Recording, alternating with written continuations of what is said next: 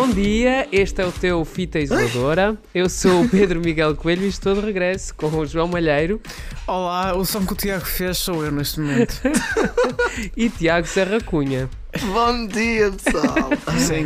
Isto é, uma, isto é uma manhã um bocado diferente dos últimos Eu todas as semanas mas- faço uma, faço uma voz diferente, vai ser a Pois minha é, bandeira a partir de agora. Porque hoje. A bandeira hoje, da minha campanha eleitoral vai ser esta.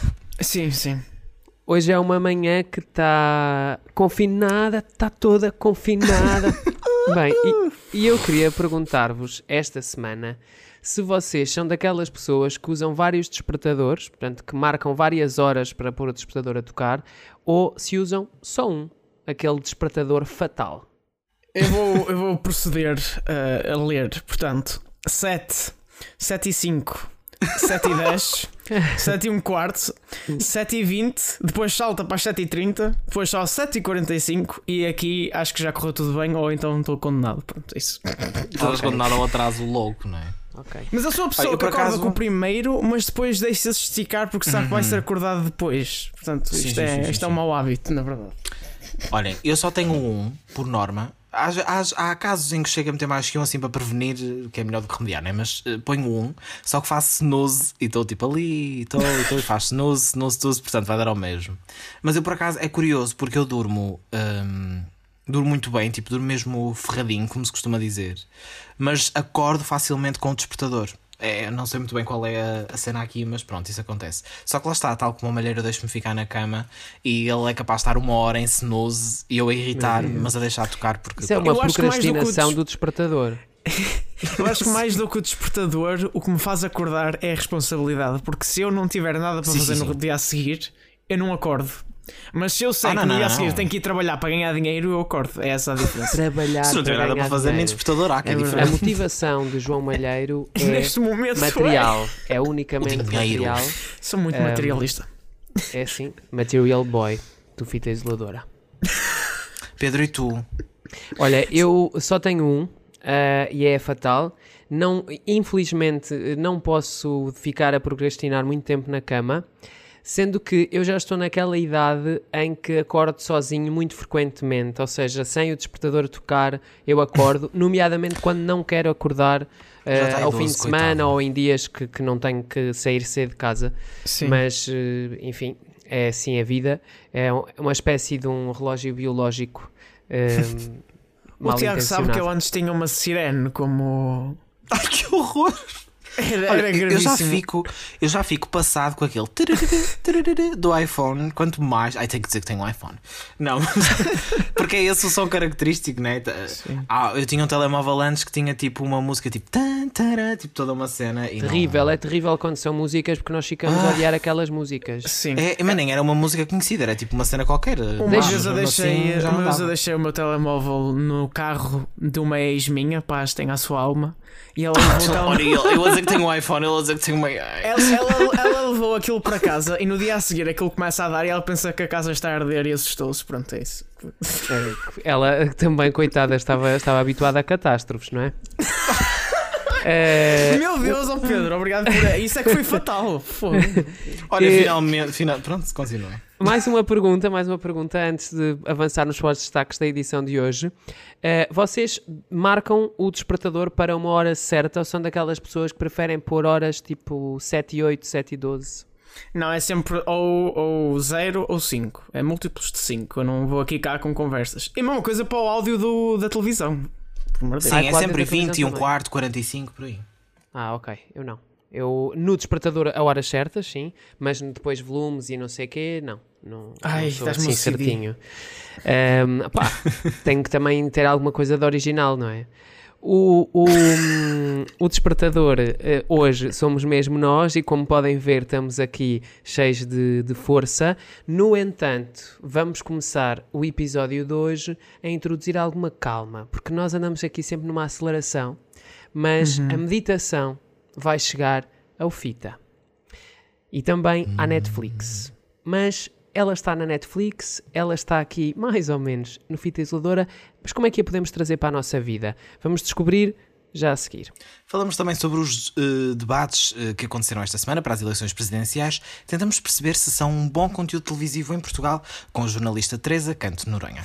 Mas enquanto decorriam debates ocorreu também uma grande surpresa. Fátima Lopes saiu da TVI e agora vamos nós debater o que é que pode ser o futuro da apresentadora. Finalmente, os temas que interessam chegam a este podcast. A meditação chegou à Netflix. Em parceria com a aplicação Headspace, a plataforma de streaming introduz espectadores à meditação guiada, com narração de Andy Puddicamp, o fundador da aplicação. Quais é são as vantagens de fazer meditação? É uma prática que a ciência reconhece e aprova? Como é que foi meditar com a Netflix? Desde o dia 1 de janeiro que já é possível meditar e aprender técnicas de meditação neste formato.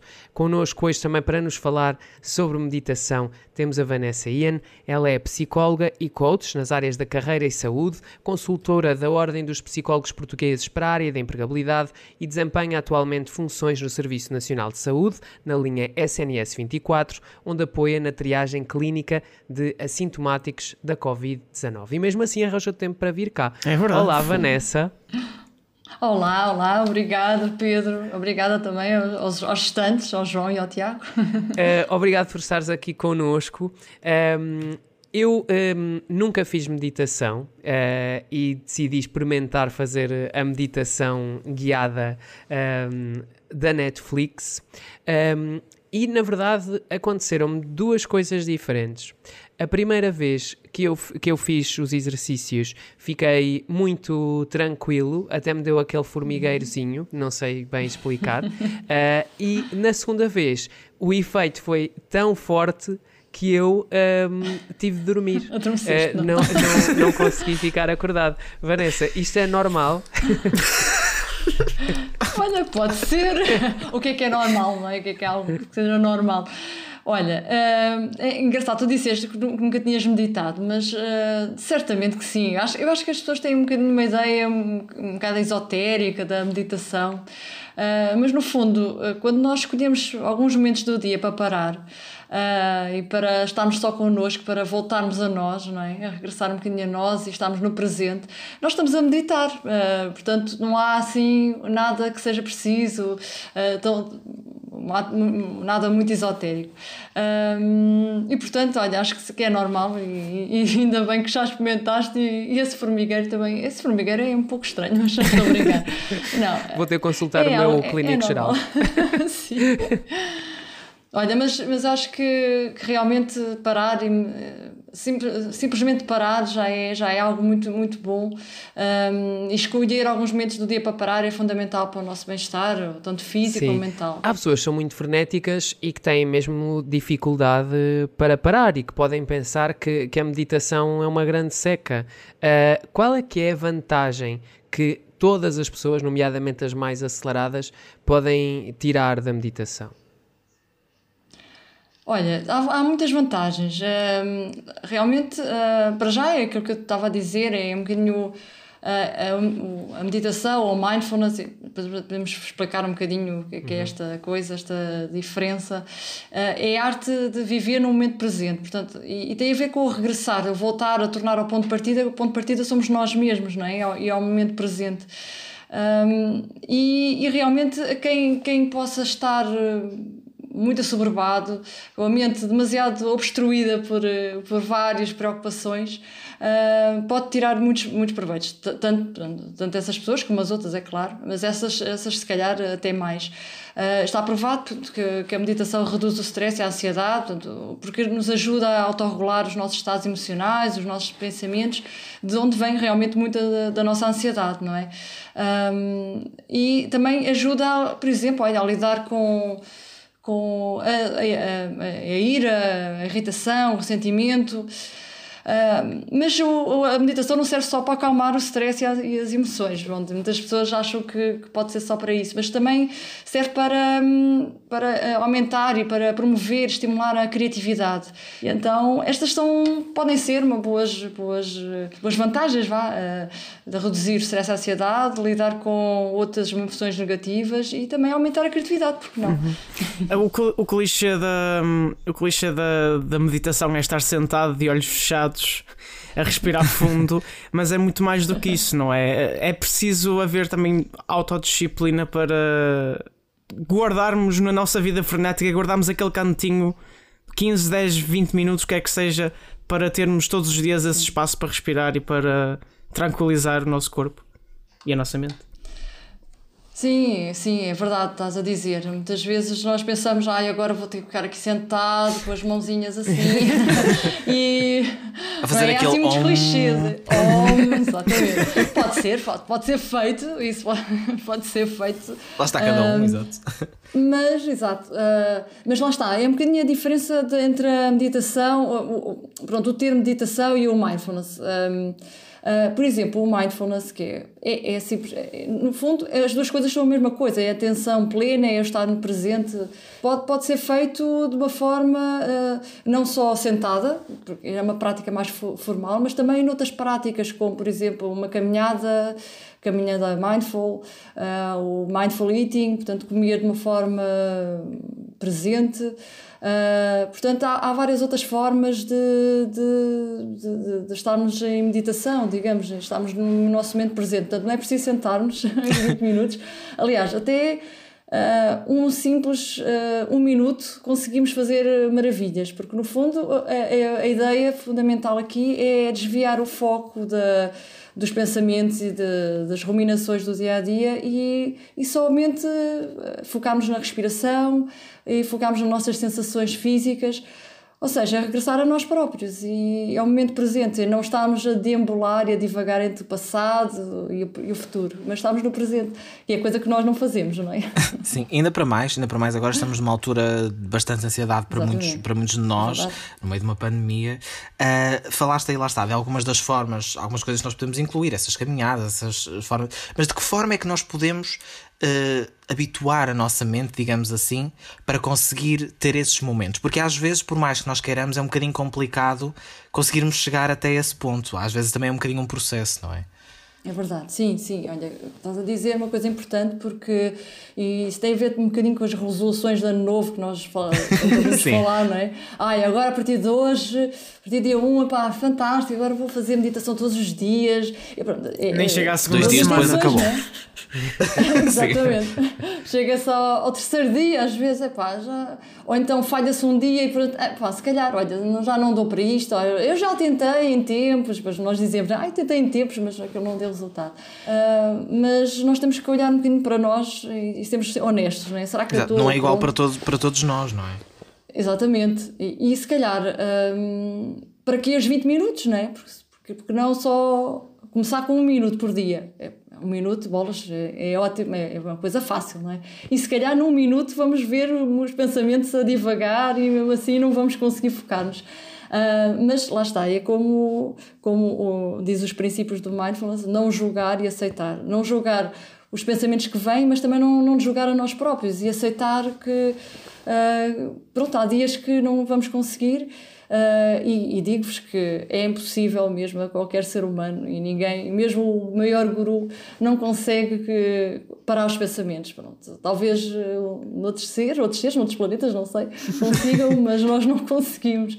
Ah, há, há uma frase engraçada que é. ah, deixar os pensamentos como se fosse uma casa. Imagina, estamos dentro de uma casa com a porta de entrada a porta de saída e os pensamentos fluem, vão entrando e vão saindo.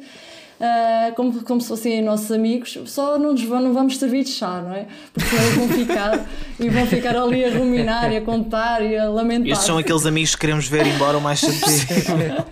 É verdade, é verdade. E é um bocadinho isso. É, e é também imaginar, eu gosto muito de, de, de, de imagens e acho que nos ajuda. Imaginar o céu, não é? Portanto, o céu às vezes está cheio de nuvens, não é? mas nós sabemos que o céu está lá. O céu e o sol está lá tudo, o céu azul está lá. É como a consciência, como nós, não é? A nossa, a nossa própria consciência, ela está lá. Pode estar coberta de nuvens, de pensamentos e de, de emoções e de, de coisas. Um, e, e, portanto, deixar passar as nuvens, é como se fossem os, os nossos pensamentos. Um, e, portanto, essa, é- Essa- essa é a minha. Essa é uma melhor das, essa é uma das dicas que surge no segundo episódio da, da série Ok. da, da Netflix, que diz que Ok, a nossa boa. consciência é um céu azul, às vezes com mais nuvens, outras vezes com menos, mas no fundo é sempre um céu azul. Eu queria te perguntar também, uma pessoa que veja aqui a série da Netflix ou que use uma aplicação de, de meditação, um, se quiser aprofundar a meditação e o mindfulness, como é que pode fazer? Olha, hum, eu estava a falar, pronto, de meditação e mindfulness. Olha, de, em relação à mindfulness, hum, existe, um, eu sugiro um programa que é o, é o, mais antigo e o, pronto, aquele que está mais comprovado cientificamente, que é a redução de stress baseado no mindfulness, em mindfulness, que é o Mindfulness Based Stress Reduction. Uh, agora também online, pronto, antes, pronto, noutro, uh, pré-pandemia, uh, havia pronto, podíamos fazer essas, essas esse programa presencialmente, mas agora todos os centros praticamente já, já, já aderiram online.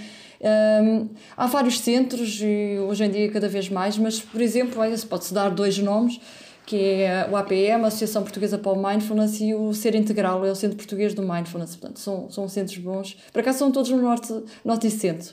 Uh, mas agora com o online tudo se torna mais perto. Obrigado, Vanessa, por ter estado, Obrigada, por ter estado aqui no, no Fita Isoladora.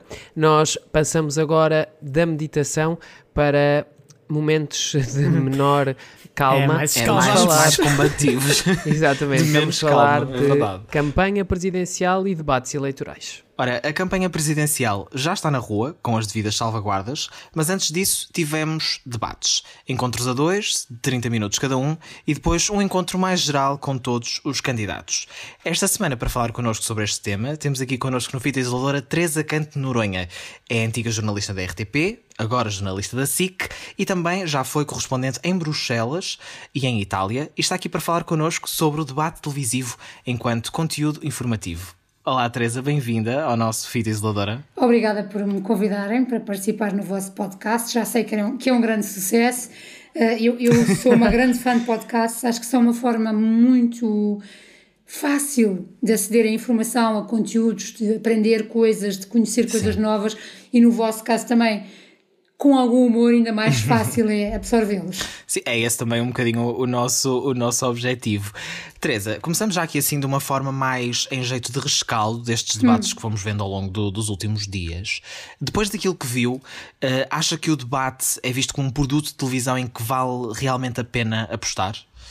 Eu acho que os produtos de televisão bem feitos vale sempre a pena apostar, como é evidente, Sim. não é?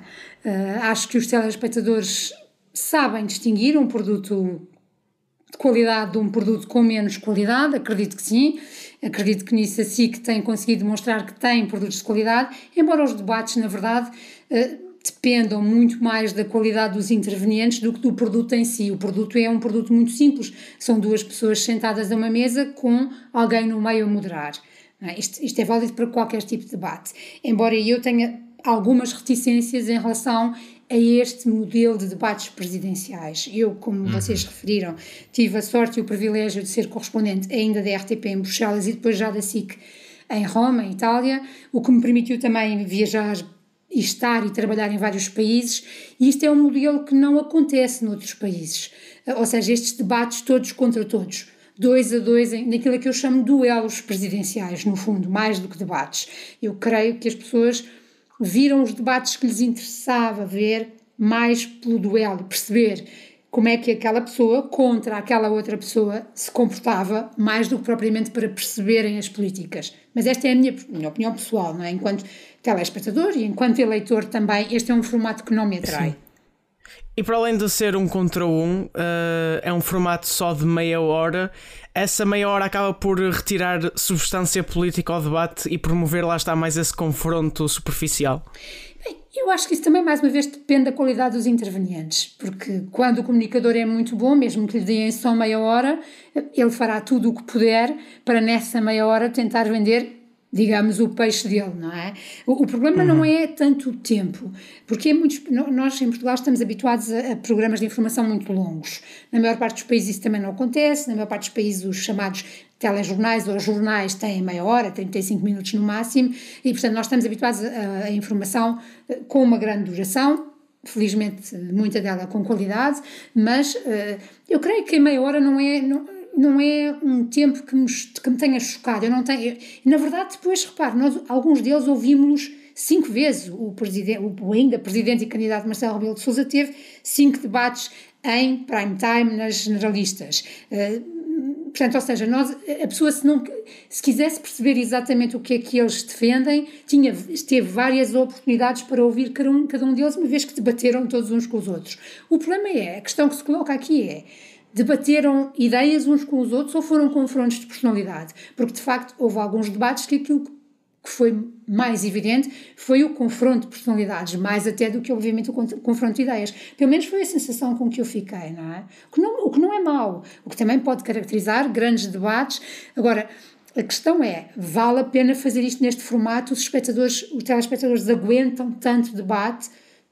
Enfim, é, é uma questão que depois, com calma, creio que é preciso analisar com muita calma as audiências e tentar perceber se valeu a pena este formato ou não. Que deixem-me recordar, eu não sei se vocês já eram nascidos em 1999, eh, quando António Guterres era primeiro-ministro. foi, quando... foi, foi um ano em que eu e o Tiago nascemos. Pois, imagina, imagina. Exatamente. Eu já era jornalista. Lembramos-nos bem como é, como é Devem ter uma memória vívida desse tempo, mas é nessa altura uh, foi quando surgiu esta ideia destes debates todos contra todos. E foi quando se começou a ter esta, esta quase esta pressão sobre as televisões de aceitarem este formato de todos contra todos. Sim. Embora eu acho que traz algum há algumas pitadas interessantes em ter, ter vários candidatos Sim. com perfis tão diferentes, não é? Sim. envolvidos nestas discussões. Aqui em Portugal, eh, também devido à regulação da Comissão Nacional de Eleições, eh, há esta necessidade de fazer debates com todos, não é? E eh, esta é uma questão que ainda continua neste momento em discussão, até por causa dos debates no, no Porto Canal. Por causa dos debates no Porto Canal, Vitorino Silva vai debater duas vezes com todos os outros candidatos que será o uhum. único a quem isso acontecerá. Terá, Já exato. repararam? Ou seja, o que é que acontece? O que acaba por acontecer, o que acabou por acontecer com este modelo, é que um dos candidatos acaba por debater duas vezes, creio eu, se fiz bem as contas, não é?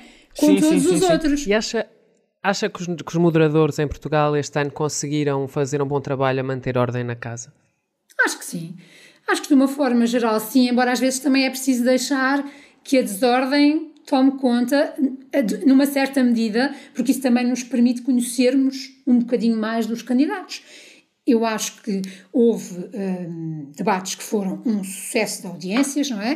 Uh, felizmente, dois deles na SIC, os mais vistos, entre Marcelo Rebelo de Souza e André Ventura, e entre Marisa Matias e André Ventura, tiveram audiências enormes, de 1 milhão e 800 mil telespectadores, de 1 milhão e 500 mil. Portanto, ao nível de jogos de futebol, de grandes competições, o que demonstra que as pessoas queriam ver aqueles debates. Uh, uh, também o, da TVI também teve uma grande audiência. Os debates em que esteve envolvido André Ventura tiveram audiências bastante altas, uh, também os do, do, atual Presidente da República, o que creio que os analistas políticos deverão analisar depois à luz dos resultados, não é? O que é que isso significa? Pergunto-me, as pessoas terão visto estes debates, estes de que falei e outros, porque ainda não tinham percebido o que é que cada um dos candidatos queria trazer à discussão ou porque queriam ver como é que eles se entrechocavam ou como é que eles o que é que os diferenciava ou não. Sim, uma das velhas questões uh, quando se fala de debates é a sua eficácia depois nos resultados finais, tendo em conta também a sua experiência enquanto correspondente, sente que os debates podem ser de facto decisivos ou não acrescentam muito ao eleitorado? Bem, eu acho que o eleitorado, de uma certa forma, já sabe à partida mais ou menos em quem vai votar. Embora muitos, durante os inquéritos e as sondagens, digam que estão ainda indecisos, e às vezes há países onde de facto essa, essa percentagem de indecisos é tão grande que depois pode fazer pender o voto para um lado ou outro e, e, e surgirem surpresas, não é? Uh, uhum. Mas creio que a maior parte do eleitorado muitas vezes sabe perfeitamente em quem quer votar, muitas vezes também não é absolutamente sincero quando questionado para as sondagens ou estudos de opinião. As pessoas não querem dizer em voz alta em quem vão votar, mesmo que seja anonimamente, e portanto muitas vezes o que acontece é que depois surgem esta, eu não sou especialista em sondagens, nas estatísticas, pelo amor de Deus, mas aquilo que temos visto é isto, é que depois muitas vezes os resultados não correspondem àquilo que as sondagens Uh, e cá como fora, enfim, já muitos exemplos têm surgido. Uh, quando foi a vitória de Donald Trump nas anteriores eleições presidenciais, também se dizia que estava em desvantagem nas sondagens e acabou por vencer, não é? Uhum. Estava a referir a eleição de Donald Trump e uma das, das questões que surgiu nessa altura era a, a, a facilidade com que o candidato Donald Trump, depois presidente, um, proferia factos falsos uh, durante, durante os debates. O que continuou que, a fazer enquanto presidente. Exatamente. Pronto. E, e, essa, e essa é uma tendência que chegou também a Portugal por outras vias. Uh, existe uma necessidade do debate ter uma componente de fact-checking mais apurada? Eu, eu, eu acho Perdão, eu acho que as pessoas, de uma forma geral, devem ter um sentido crítico. Quando eu comecei a trabalhar em jornalismo, há muitos, muitos anos, 33 anos, era-nos ensinado a ter sentido crítico, questionar as fontes, a verdade, de onde é que isto vem, quem é que o disse, há um contraditório disto isto é mesmo assim, isto é mesmo verdade, ou eu tenho que ir à procura de outro ângulo. Só porque isto me foi dito por uma figura de autoridade não significa que isto seja verdade, não é? Portanto, só porque me foi dito por uma figura de autoridade, eu, respeitando a figura da autoridade, a minha obrigação é ir perceber se é mesmo verdade. Portanto, eu acho, e isto agora, por exemplo, é uma questão que se coloca muito nas redes sociais, que as pessoas absorvem qualquer informação que lhes surja não todas, mas muitas, infelizmente, como sendo verdade, sem se questionarem se a fonte é fidedigna ou não, sem se questionarem se de facto aquele facto é verdade. E eu creio que, de uma forma geral, todos nós devemos ter muito mais cuidado na verificação da veracidade daquilo que nos é dito. Embora, obviamente, felizmente, e Portugal é um bom exemplo disso, a maior parte dos jornalistas e dos órgãos de informação são fontes absolutamente fidedignas e sérias e, portanto, confiáveis. Mas considera que um moderador de um debate, e neste caso os moderadores dos debates aqui em Portugal, conseguem, dentro dessa função, fazer de alguma forma esse fact-checking em tempo real? Porque em alguns casos é necessário que o próprio moderador introduza uh, alguma correção de dados, e isso aconteceu, por exemplo, uh, no debate moderado por Pedro Mourinho uh, entre a Ana Gomes e, e o André Ventura, em que o próprio moderador se viu na obrigação de corrigir factos da, da conversa. Sempre que um jornalista, em qualquer circunstância, conhece conheça factos que são diferentes daqueles que lhe estão a ser apresentados, o jornalista deve questionar e deve dizer: olha, mas eu disponho desta informação assim, isso, isso é válido para qualquer situação. Não se esqueça, estamos a referir-nos a esses colegas como moderadores, mas eles não deixam de ser jornalistas, eles são jornalistas claro. e, portanto, a função de um jornalista é, imagine, nós estamos agora nesta conversa e se o Pedro me dissesse qualquer coisa que eu sabia que não era assim, mas de outra forma, não é? a minha obrigação é dizer: olha, desculpe, mas no dia X, à hora Y, o senhor ou alguém ligado a si disse-me outra coisa assim. Como é que explica esta discrepância? Essa é a função de um jornalista.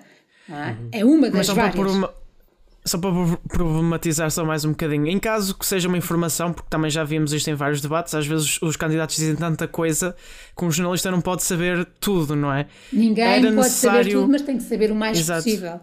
É? E, e, nós temos jornalistas muitíssimo bem preparados, que é uma coisa que é importante. É, é, eu, eu admiro muito quem consegue moderar debates. Acho que não o Pedro Mourinho é um ótimo moderador. A Clara de Souza, para mim, é excelente, absolutamente fantástica a fazer esse trabalho. E, eu, e é preciso saber muito sobre aquelas pessoas e sobre o que eles defendem, e sobre o que eles pensam e sobre o que eles já disseram. E, portanto, um moderador é uma pessoa que tem que estar muitíssimo bem preparado e é por isso que não é qualquer um que pode fazer aquilo e pode fazer aquilo bem, obviamente, não é? Mas, ou seja, não era necessário haver uma equipa à parte que estivesse em tempo real a tratar dos factos, o moderador por si já deve ter essa capacidade. Bem, estamos a falar de debates em direto não é? Estamos a falar de coisas que acontecem em direto. Quando uma coisa acontece em direto, é evidente que há toda uma equipa na redação e na regia, há um coordenador, e há, mas aquilo está a acontecer em direto. Portanto, o, o anchor, não é? A pessoa que comanda a emissão é uma pessoa que tem, que tem que estar muito bem preparado, o que não quer dizer que não possa, porque há intercomunicação, o que não quer dizer que não possa receber alguma dica. Mas a diferença entre o que acontece, entre, imagina, a diferença entre um, um debate ou uma entrevista em direto e um, deba um debate ou uma entrevista ou o que quer que seja gravado, é que em direto a pessoa que está a perguntar ou, ou, ou, ou a moderar ou, tem que estar muito bem preparada porque não pode dizer Era aí que eu vou consultar a minha equipa ou vou consultar documentos, não é? Obviamente, não é? Portanto, eh, isso não, isso não é, em tempo real, não é possível parar uma, um debate em direto para dizer agora tenho ali uma equipa, vamos fazer aqui um fact-checking, como vocês muito gostam de dizer, é? vamos, porque há palavras em português para dizer isso muito bom, vamos confirmar a informação, não é? É, mas isso em direto não é possível e, portanto, por isso é Sim. que também é um, é um, trabalho muito difícil. Não há vídeo-árbitro no, nos debates. Não há, não há, não. Bem, o vídeo-árbitro, no fundo, é o moderador, não é? Digamos, sim, o moderador sim, tem vários papéis ali, não é? E é muito interessante quando o moderador e depois isso também é cultural, não é? Há países onde o moderador é muito mais interveniente, há países onde o moderador tem um papel um bocadinho mais agressivo, há países onde o moderador é apenas a pessoa que lança a pergunta e depois deixa os, os candidatos falarem e, e apenas intervém para lhes dizerem já, já estás a falar há mais de dois minutos, cala-te, não é? Ou seja, depende muito do estilo de jornalismo que em cada país ou até mesmo em cada órgão de comunicação se faz, não é? E aí também entra muito, voltamos à questão da importância de, da liberdade editorial do órgão de informação, não é? De poder dizer este modelo é interessante do ponto de vista jornalístico ou não é. Estas pessoas, sim, mas não vamos agora alargar aqui os debates a todos os candidatos que surgirem, não é? Ou seja, é também é uma discussão que eu acho que é importante ter e, e, e, uma vez que este modelo já dura desde 1999, se calhar já passados estes anos todos, seria importante repensar se calhar este modelo, mas isso também vai depender muito da análise das audiências, porque se chegar ao fim desta semana esquizofrénica de debates, digamos, e se concluir que foi um sucesso e que as pessoas de facto quiseram ver estes debates todos, então, então sim, é porque é isto que as pessoas querem e precisam, e a nossa obrigação também é dar-lhes aquilo que elas, que elas querem, que lhes interessa, não é? Mas chegar à conclusão que não, se calhar também se pode repensar este formato, não é? Sim, é nesta nota que chegamos ao final da nossa conversa. Passou rápido, mas Teresa, muito obrigado por ter estado aqui connosco Obrigada no Fita Isoladora. Foi, foi um, um bocadinho grande, mas muito, muito esclarecedor. Fátima Lopes deixou a TVI ao fim de mais de 10 anos no canal. A despedida acontece também depois de pôr fim a um ciclo de mais de 20 anos como um dos rostos mais emblemáticos do daytime em Portugal. Foi líder durante anos com o SIC 10 horas e o Fátima nas manhãs e depois Saudades. teve vida nova nas tardes da SIC. Na TVI foi a cara que assegurou as tardes depois da saída de Júlia Pinheiro com o duradouro A Tarde é Sua. Aliás, eu só me lembro da Tarde é Sua, só para verem quanto tempo isto durou. Porém, tudo. Eu lembro-me das tardes da Júlia. Olha, eu lembro-me da Júlia só nas manhãs já. Porém, tudo acaba. E o programa de sábado à noite, que iria levar de regresso ao registro do Perdoa-me, acabou por não sair do papel. Foi imperdoável, aparentemente, as incompatibilidades registadas entre a apresentadora e a estação que serviu por mais de uma década. Qual é o próximo hoje. lugar de Fátima na televisão portuguesa? O que é que lhe falta fazer e o que é que nós gostávamos que ela fizesse agora no seu futuro, que ainda é incerto? Pedro, começava por ti.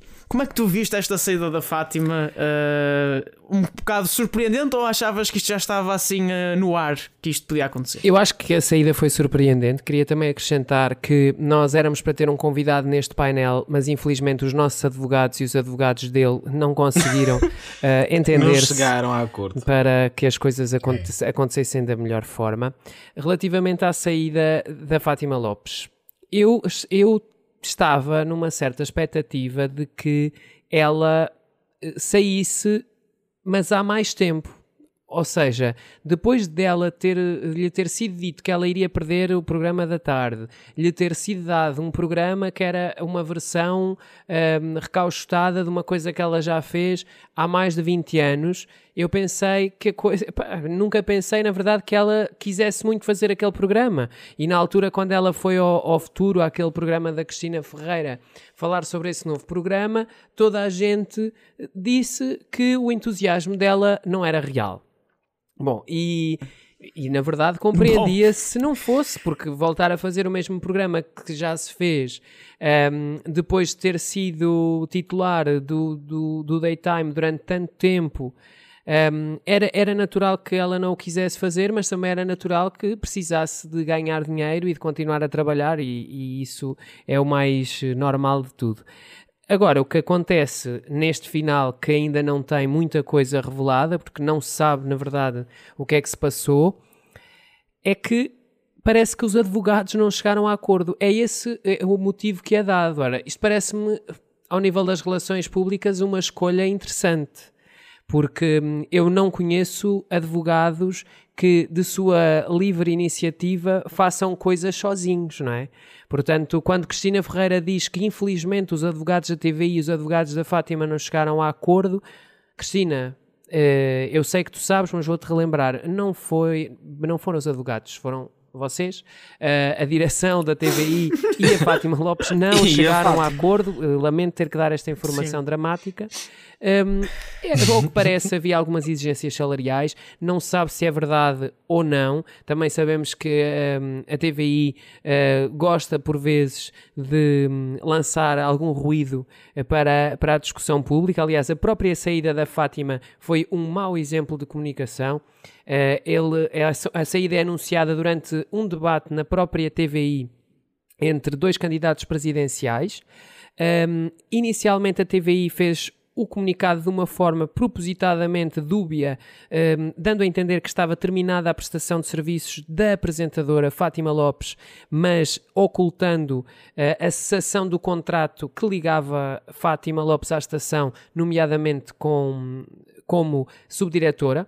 Uh, do canal. Uh, ao que parece, ela era subdiretora, embora uh, com. Ninguém tem ouvido falar, não é? Eu, eu, já tinha ouvido falar disto no tempo em que o Bruno Santos era diretor da, da TVI. Na, aliás, foi logo a seguir à Cristina Ferreira ter saído, ela também tinha um cargo de direção, e entretanto a Fátima passou a ter eh, um cargo de direção nessa sequência. E é, o que acontece é que há ali umas primeiras horas de alguma confusão em que parte da imprensa dizia que ela saía, parte da imprensa dizia que não, embora na verdade tivesse claro para todos que eh, não se faz fim à prestação de serviços como apresentadora e se continua como subdiretora do canal, até porque a Fátima Lopes é apresentadora. Sim, ainda por cima, no, no próprio e-mail dizia logo ali: desejamos a maior das sortes para futuros Sim. projetos, ou seja, é? é? dizer não fica, mas fica, mas Sim, fica, mas não fica. E pressionar a Fátima Lopes para avançar para a rescisão, não é? E que acabou por, eh, e que acabou por avançar, o que é uma decisão corajosa, na minha opinião ela sai da, da TVI. Há pessoas que andaram aqui num sururu a dizer: ai não, ela de certeza que já tem outra coisa. Eu sinceramente acho mesmo que não tem.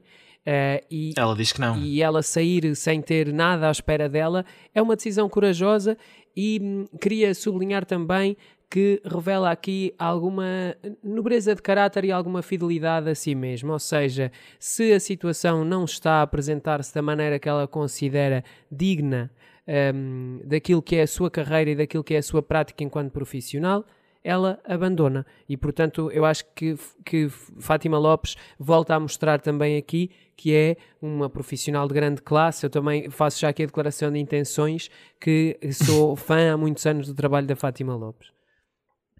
Tiago, Fátima como é Lopes é que tu um... viste este, este salto do barco? Eu ia dizer um beijinho, isto é aquela coisa que uma pessoa diz sempre. Olha, assim, tenho só Sim, um beijinho. Fátima, se quiseres ir ao fita, estamos sempre disponíveis. Beijinho, Fatinha. Olha, tenho Se a, a Fátima dizer... viesse para aqui, quem é que nós substituímos deste podcast? Ah, podia ser eu. podia ser eu. Dizer não, mas tu és a nossa Cristina, quer dizer, tu és a nossa Cristina, por isso não ia, não, ia ser muito a, a Fátima vinha. Não, por este andar temos de trazer a Fátima, temos de trazer a Helena Poeiras, temos de trazer muita gente. Isto é está verdade. a ficar tudo muito. Temos que criar um podcast à parte. Só, só, só para ter. Chás. Só com elas. Olha, imaginem um, um, trio de apresentadoras assim bem. Um uh, só para fazer um à parte, para dizer que estou com mantinha pela cabeça, parece tipo aqueles chiles das senhoras mais ah, velhinhas. Isto, portanto, isto, é um assim, momento de, manhã, de beata neste podcast. Cedo, isto de manhã cedo, tu estás... aquele gelo. Está frio? Estás como uma Desculpa, então temperaturas negativas. Estamos na Sibéria a gravar este podcast. Não, mas a, a, questão é, eh, precisamente por isso estávamos a dizer, a Fátima dizia no. Aliás, a TVI dizia no primeiro comunicado, que era um bocadinho aqui ambíguo, que uh, Fátima Lopes não aceitou fazer o programa nos moldes que lhe foram propostos pela TVI. Ora, também só esta frase assim só. Né? Diz mesmo, ela não quis fazer como nós lhe dissemos, então pronto, vai-se embora. Uh, e depois a Fátima a seguir ripostou. Só para dizer que ela queria fazer o programa, como é que se chamava? C'è posta per te. Ah.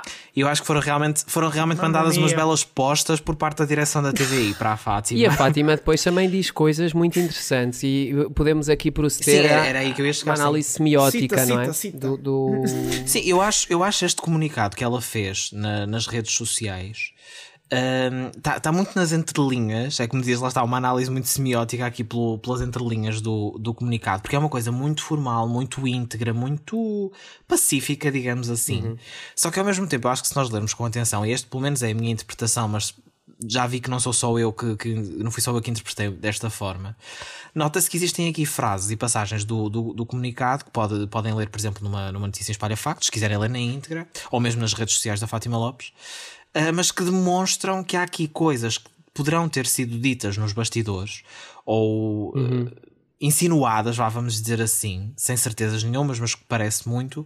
Um, à Fátima, eu acho que não faz sentido, até pela, pela postura que ela costuma mostrar, não é?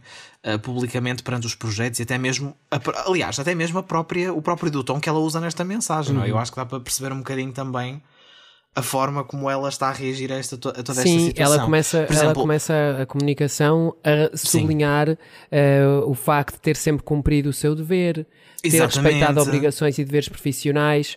Há outra coisa que ela faz, há outra coisa que ela faz que eu acho que é distintiva, que é ela rescinde o contrato de trabalho e cumpre uhum. os últimos dois meses do contrato. Ou seja, ela não Sim. avisa que vai embora e deixa de aparecer no dia a seguir. Portanto, ela cumpre aquilo que legalmente está obrigada, que é ela dá um pré-aviso de 60 dias e aí sim, depois no final desses 60 dias, um, deixará, o seu, deixará o seu posto de trabalho. Sim, mas lá está, eu acho, eu acho que há mesmo aqui passagens que são muito, são muito específicas. E, por exemplo, uma, uma parte mais no final, em que ela diz: saio sem um projeto, eh, e passa aqui a citar, mas com a paz própria de quem aprendeu, com a sua educação e formação, que o tempo, a experiência e a vida indicam-nos sempre o melhor caminho a seguir. Isto, pronto, isto é uma, uma frase muito pacífica, muito de no, que o futuro trará, não sei o quê. Mas eu acho que ao mesmo tempo, também não quero dizer que ela está aqui a alfinetar as pessoas, mas ao mesmo tempo eu acho que tem uma mensagem de eu fui educada, eu tenho a minha formação, uh, e se calhar alguém disse plena, mais ou menos o contrário. Plena, não é? Olhem. É? Antes, é, para, para, além de estarmos aqui a falar dos desgostos do passado, vamos também falar agora um bocadinho do futuro. Hum Tiago, o que é que tu querias ver a Fátima Lopes agora a fazer? Que tipo de formato é que tu achas que ela podia apostar agora nesta Olha, nova fase da carreira? E onde, já agora? Porque Sim, agora ser uma corrida eu por acaso fico um bocadinho fico um bocadinho na dúvida. Muitas pessoas disseram logo que ela ia voltar à SIC, até já se andava para aí a especular. Eu não, eu não desgostava de a ver voltar à SIC, até, até mesmo por, pelo rumo que a SIC tem estado a tomar neste tipo de programas. E podia ser que mudassem um bocadinho de fazer coisas ali na Casa Feliz, e podia ser que trouxesse aqui alguma diferença. Mas sinceramente não sei, porque por outro lado eu também gostava de a ver a fazer algumas coisas aqui no horário nobre, que eu acho que ela sempre, enquanto esteve na TVI, sempre teve projetos destes fora do, do daytime, muito fraquinhos. Ela teve aqui o, como é que se chamava? O Let's Dance, que foi o que foi, uhum. não é? Foi o flop que foi. Sim. O Verse Dates, que também foi o que foi. Eles deram-lhe formatos. Uh, Pequenos Gigantes foi mais ou menos, mas eu sinto que ela ficou sempre ali em projetos que nunca foram Eles deram-lhe assim, formatos que pareciam. De uma escala, não Eles é? deram-lhes formatos de, que pareciam de ser tipo a segunda linha dos formatos de horário Sim, nobre, acho. Para o sábado ali para, para encher o, o buraco. Sim. E eu acho que, pronto, Claro que ela tem, é uma, uma diva, digamos assim, do daytime, ela é uma das principais caras de forma incontornável e não me importava de, haver, de voltar a ver um, fazer um programa que fosse um bocadinho mais fresco, uh, um refresh neste formato da tarde é sua, porque eu sinto que ela própria, eu também gosto dela, mas sinto que ela própria já estava a cair num registro muito repetitivo, Dramático. já estava a começar a. Exatamente, já, eu, eu próprio, que tenho uma consideração por ela e acho que ela é uma boa profissional, já estava a começar a dizer: Fátima, isto já, não, já, não, está, já não está a colar. Estava sofrida. Exato, já estava estava ali e pronto. Mas, mas gostava de ver tanto de um lado como também de ver assim a fazer outros projetos um bocadinho maiores, que supostamente era a intenção da TVI para ela, mas que ao mesmo tempo era uma intenção de ok, vamos para lá fazer grandes formatos, mas eh, neste caso em específico soava a romance. Ah, e eu gostava de fazer alguma coisa nesse aspecto que não soasse a romance. Grandes formatos, que é, nós temos o Big Brother para, para, para a Teresa Guilherme e para o Cláudio Ramos. Nós temos aquele um, talent show que agora não me lembro o nome, All Together Now, uh, para, All para a Cristina Ferreira. Um, e pronto, vamos dar aqui o Perdoa-me versão século XXI Aposta de pescada. Uh, à Fátima Lopes. Eu acho que a Fátima Lopes um, tem potencial para fazer muitas coisas. Acho que infelizmente não tem tido espaço para fazer. Ela, quando, por exemplo, ela quando estava na SIC, Uh, eles, uh, ela estava no daytime, mas eles, por exemplo, davam-lhe a oportunidade dela fazer várias galas ao longo do ano, davam-lhe a oportunidade dela fazer uhum. os Globos de Ouro, mas eu acho que, na verdade, aquilo que era muito giro ver a Fátima a fazer era uma experiência social. Porque Uh, a Fátima nunca fez reality uh, e eu acho que ela não, não cabe naquele registro do reality numa casa. Aliás, eu acho que esse registro uh, já não cabe muito bem também no século XXI. Não é no século XXI, mas no- chega, ele nasceu no século XXI, mas ele já não cabe é nesta Se altura, nesta altura, nesta altura do século XXI, ou seja, eh, na década Sim, agora iniciada. hum, acho que já não faz muito sentido esse tipo de, de programa. Uh, fãs podem deixar os insultos na caixa de comentários. Eh, mas a experiência social, e há aí vários formatos muito engraçados, hum, podia ser uma forma engraçada também de ter a Fátima Lopes a fazer aquilo que ela faz melhor, que é conversar com pessoas e que é a programas, também explorar programas. um pouco aquilo que são as vivências das pessoas, a interação das pessoas umas com as outras, hum, ao mesmo tempo que, não, que lhe dá um formato novo, mas que não a faz ultrapassar aquelas que são as suas fronteiras e as suas linhas vermelhas em termos de formatos televisivos. Mas há muitas outras coisas que ela pode fazer, não é? Eh, Nomeadamente hum, concursos eh, nomeadamente eh, programas de entrevista que ela faz super bem. Um, eu acho que há todo o espaço para que ela faça muitas coisas, acho que é uma profissional versátil. Eh, os últimos anos da tarde é sua. um, acabaram por mostrar a Fátima um bocadinho num registro unidimensional. Eu, eu sinto um pouco isso e sinto que isso prejudicou a visão que alguns espectadores, até mais novos, têm da Fátima. Mas, por exemplo, quem a viu no, no daytime da SIC, que foi o meu caso, eh, ela eh, tinha aqui uma amplitude de registros muito grandes, eh, muito grande, até porque fazia as manhãs com o SIC 10 horas, que era uma grande mistura de coisas num só programa. Eh, um programa que foi mal cancelado, na minha opinião, e que foi depois substituído por um Fátima que estava completamente descontextualizado aquele horário. Eh, enfim, saudades Francisco Penin, só que não. Ehm, Só dizer uma coisa, um à parte, eu saudades quando dava o genérico do Fátima e depois aparecia em baixo com Rita Ferro Rodrigues, que era quando ela estava de férias, eu achava muita graça. ou pior ainda, com o Merce Romero e Carlos Ribeiro. Sim, isto aconteceu. Pronto, enfim. Desculpa, Meres. Bom, Merce, temos Merce, que, gosto. avançar para a nossa despedida. não é a despedida ao estilo do que aconteceu com a Fátima, nós não nos vamos zangar. Pois não. Não mas vamos fazer- não vamos fazer Não calhou hoje, não, hoje não calhou a gente zangar. Hoje, não, hoje é só, só hoje, porque geralmente este foi a exceção à regra. Por norma, isto verdade. é tiro, porrada e bomba aqui neste podcast. É, mas olha, amigos, infelizmente cá fora eh, as coisas estão um bocadinho mais complicadas, É não É é? verdade. Sim. Estamos aqui numa altura complicada, estamos a começar um novo confinamento e agora assumimos este tom um bocadinho mais calmo, porque queremos deixar, obviamente, Agora uma mensagem a de esperança, para o país. falar ao país e ao mundo, tenham noção. Não, mas Tenho queremos, muita noção. Mas tenham, de facto, e queremos deixar só uma mensagem de esperança. Vai correr tudo bem. Ah, estamos todos. Costuma-se dizer, estamos todos no mesmo barco.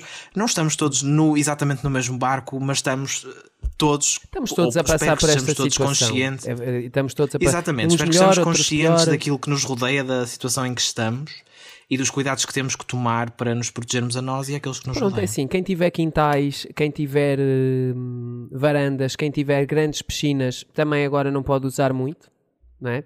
Portanto, esses que eram beneficiados noutras fases, agora cada, não um, são. cada um sabe. Portanto, está um gelo desgraçado, portanto, podem ir à vontade, mas é capaz de não vos fazer muito bem.